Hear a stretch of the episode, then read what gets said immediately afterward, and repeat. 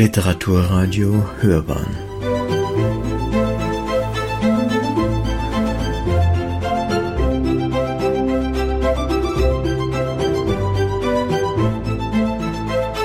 Eine Sendung des Literaturportals Bayern. Jetzt kommen wir zu Lena Gorelik. Viele von Ihnen werden auch ihre Bücher bereits kennen. Der aktuelle Roman heißt Die Listensammlerin und der nächste ist, glaube ich, auch schon so gut wie fertig, wenn ich das richtig mitbekommen habe. Sie wurde unter anderem mit dem Münchner Ernst-Hofe-Richterpreis ausgezeichnet und noch mit etlichen anderen. Herzlich willkommen. Ja, guten Abend. Geht es? Das ist eine sehr einfache Geschichte, die ich aufgeschrieben habe. Sie hat keinen Titel, das habe ich erst in der U-Bahn festgestellt, aber ich glaube, es macht nichts. Ähm, ich habe sie, Max hatte vor ein paar Wochen ein Treffen organisiert, bei dem viele, die heute hier lesen und ähm, ein paar, die heute nicht hier lesen, dabei waren und wir über diese gesellschaftliche Entwicklung gesprochen haben. Und jeder hat am Anfang gesagt, warum er dabei ist. Und alle haben eigentlich das mehr oder weniger dasselbe gesagt. Und ich war als Letzte dran und dachte, ich muss irgendwas anderes sagen und habe eine relativ banale Geschichte erzählt, von der ich schon im Reden nicht mehr wusste, ob ich sie hätte erzählen sollen. Und dann sagten aber ähm, Frido und Max, ich sollte mal aufschreiben und die kriegen sie jetzt zu hören.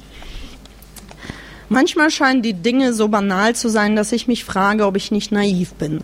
Nur, dass ich es auf der politisch korrekten Seite bin, selbstverständlich. Und mich deshalb zurücklehnen und eine Geschichte erzählen kann. Berlin, Winter. Wenn man aus München nach Berlin kommt, so kann man sich an den vielen libanesischen Imbissen freuen, an der Selbstverständlichkeit, mit der jeder nicht nur Sushi, sondern auch Pelmeni kennt. Man kann beinahe so tun, als sei man ein bisschen in London, aber das ist bereits literarische Überschwänglichkeit. Und den grauen Himmel, den nimmt man einfach so hin, man ist ja aus München in Berlin. An diesem einen Tag scheint sogar ein wenig die Sonne. Sie scheint und blendet mich. Außerdem denke ich gerade darüber nach, was davon zu halten ist, dass sich auf dem Kudamm ein paar Meter von Chanel und Yves Saint Laurent ein Netto befindet. Und so übersehe ich die grüne Ampel. Es ist grün, sagt ein Herr neben mir, wie freundlich. Und weil die Sonne scheint und ich in Berlin bin, denke ich noch, in München wäre mir das nicht passiert, was wahrscheinlich nicht stimmt. Der Herr ist in diesem Alter, das einer Beschreibung, keiner Zuschreibung bedarf. Er ist nicht alt, er ist nicht jung, sondern das Langweilige dazwischen. Und so sieht er auch aus. Jeans, Sneaker, eine graue Jacke, blonde Haare. Einer von denen, die man auf jeden Fall übersieht. Er ist gerade dabei, meine Gedanken zu verlassen. Da spricht er mich mitten im Überqueren der Straße, was offensichtlich durch seine freundliche Anmerkung zu einer gemeinsamen Unternehmung geworden ist, noch einmal an. Sie sehen wohl kein Grün mehr, weil Sie bei der letzten Wahl zu viel Grün gewählt haben dieser eine Satz fällt und plötzlich meine ich zu realisieren, der sieht doch aus wie der Verrückte aus diesem einen Film mit diesen fettigen blonden Haaren. Wie bitte? Und als hätte er auf meine Frage gewartet, bleibt er augenblicklich, wir haben soeben die Straße überquert, stehen und legt los. Ein Sprung in seinem oder in meinem Kopf.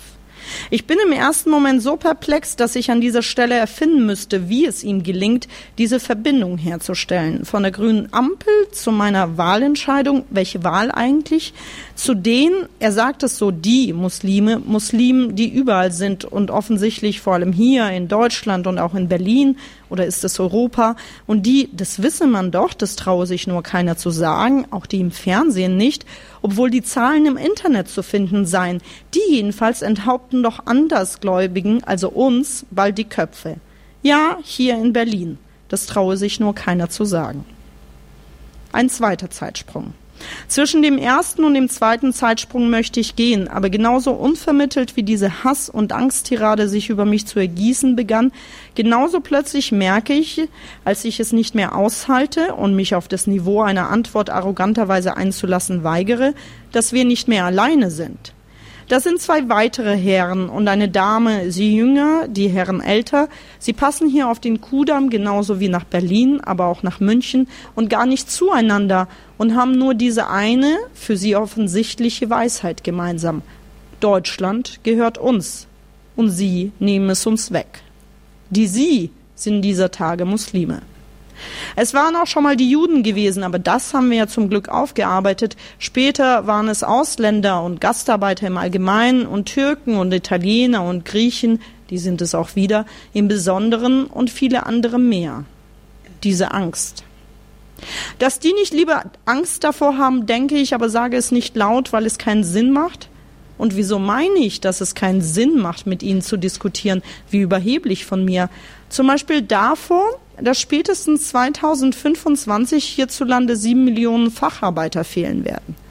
Oder davor, dass ihre Kinder in einem Land aufwachsen könnten, in dem sie keine Vielfalt nicht in Form von Menschen, Religionen, Meinungen, Traditionen, Sprachen kennenlernen können, weshalb sie dieses Land ob ihrer natürlichen Neugierde eines Tages verlassen werden müssen. Aber stopp, das ist ja meine Angst. Seit wann ist sie da? Die Angst vor Menschen, die schon lange mit und unter uns leben, die sich als Teil unserer Gesellschaft sehen, nicht alle von ihnen, aber dann doch auch nicht ein zu geringer Teil. Die Angst ist nicht neu und sehr einfach gestrickt. Es ist die Angst vor Fremd. Fremd macht Angst, weil Fremd, wie der Begriff schon sagt, fremd ist. Und fremd kann so gut nicht sein, denn fremd ist anders. Und anders, ja, vor anders hat man Angst. Meistens hält sich die Angst leicht versteckt, aber immer bereit hervorzuspringen. Es braucht nicht viel, sie hervorzuholen. Manchmal einen Anlass wie den Bau einer Moschee, manchmal eine Person wie Tilo Sarrazin, manchmal auch nur ein Satz oder eine beunruhigende gesellschaftliche Entwicklung. Und schon ist sie da, diese Angst vor den Fremden, die, und dieser Satz lässt sich endlos und in jede beliebige Richtung ergänzen, die plötzlich um sich greift wie die Pest. Es ist aber kein plötzlich.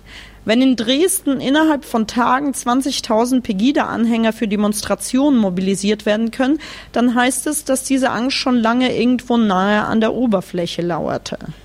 Dann heißt es, dass alle Beteuerungen seitens Politiker Deutschland verstehe sich als ein Einwanderungsland nichts weiter sind als genau das, Beteuerungen dann heißt es nichts anderes, als dass aus vielen Köpfen nach wie vor eine Hierarchie nicht wegzudenken ist, dass viele immer noch meinen, jemand, der Paul heißt, sei mehr ein Teil dieses Landes als jemand namens Mustafa. Und ja, genauso einfach sind diese Gedanken gestrickt. Ich entweiche denen, die mir Angst machen mit ihrer Angst und laufe den Kudamm runter und wundere mich, weil die Sonne immer noch scheint, diese Wintersonne, die mir doch viel weniger grell vorkommen müsste nach diesem Gespräch. So schrieb ich das wahrscheinlich in einem Roman. Der Tag aber geht weiter, zufälligerweise ein Montag. Irgendwo in Berlin finden also Bergida und Anti-Bergida-Versammlungen statt. Ich nehme nicht teil und rede mir ein, dass es nichts brächte, dass man sich doch nur gegenseitig unter eh ähnlich Denkenden bestärken würde, darin, dass es auch ein anderes Deutschland, eines ohne Ängste gibt, aber Gleiches immer zu Gleichem, und an den Ängsten, gegen die man demonstriert, rüttelt man damit nicht. Später an jenem Tag sitze ich im Taxi. Der Taxifahrer ist gesprächig. Ich spreche nicht gerne mit Taxifahrern, Smalltalk fällt mir schwer.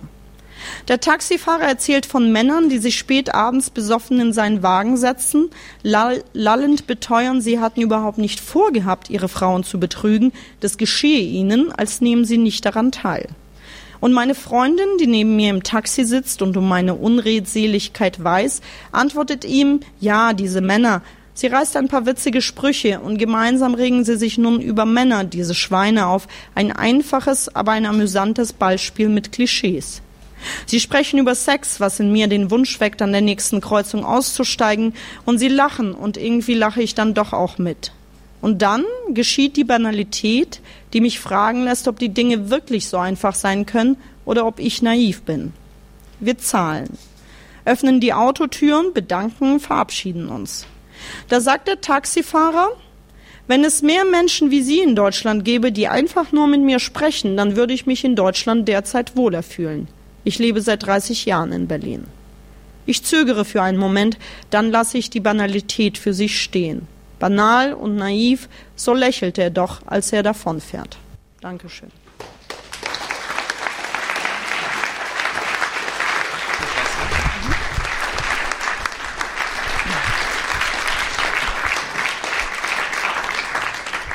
Ich würde gerne noch ähm, zu einem Aspekt kommen, der hier nur seitlich anklang, nämlich deiner eigenen Angst. Ähm, wir haben das ja alle mitbekommen, jetzt zum Beispiel aus Frankreich oder auch in Berlin letzten letztes Jahr ähm, heftige antisemitische ähm, Tendenzen und viele Juden, die sagen, sie verlassen das Land, weil sie sich nicht mehr sicher fühlen.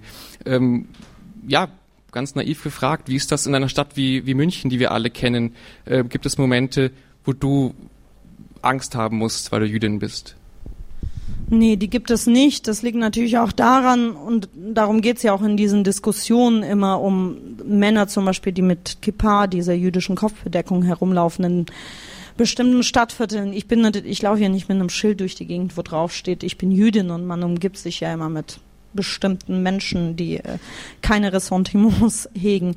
Ähm, ich bin, ich habe bei dieser Debatte habe ich auch ein bisschen manchmal das Gefühl, ob das nicht aber vielleicht rede ich mir das auch ein. Ich habe immer das Gefühl, wenn man keine große Sache daraus macht, dann sind jetzt antisemitische Tendenzen, jetzt gerade werden die von muslimischer Seite diskutiert, aber antisemitische Tendenzen sind etwas, was uns die Studien nun seit Jahren immer und wie immer wieder aufzeigen, dass jeder Dritte, die in diesem Land hegt, das hat sich in den letzten zehn Jahren weder in die eine noch in die andere Richtung verändert. Und deswegen ist für mich jetzt nichts passiert, was mir persönlich in diesen Tagen Angst machen würde.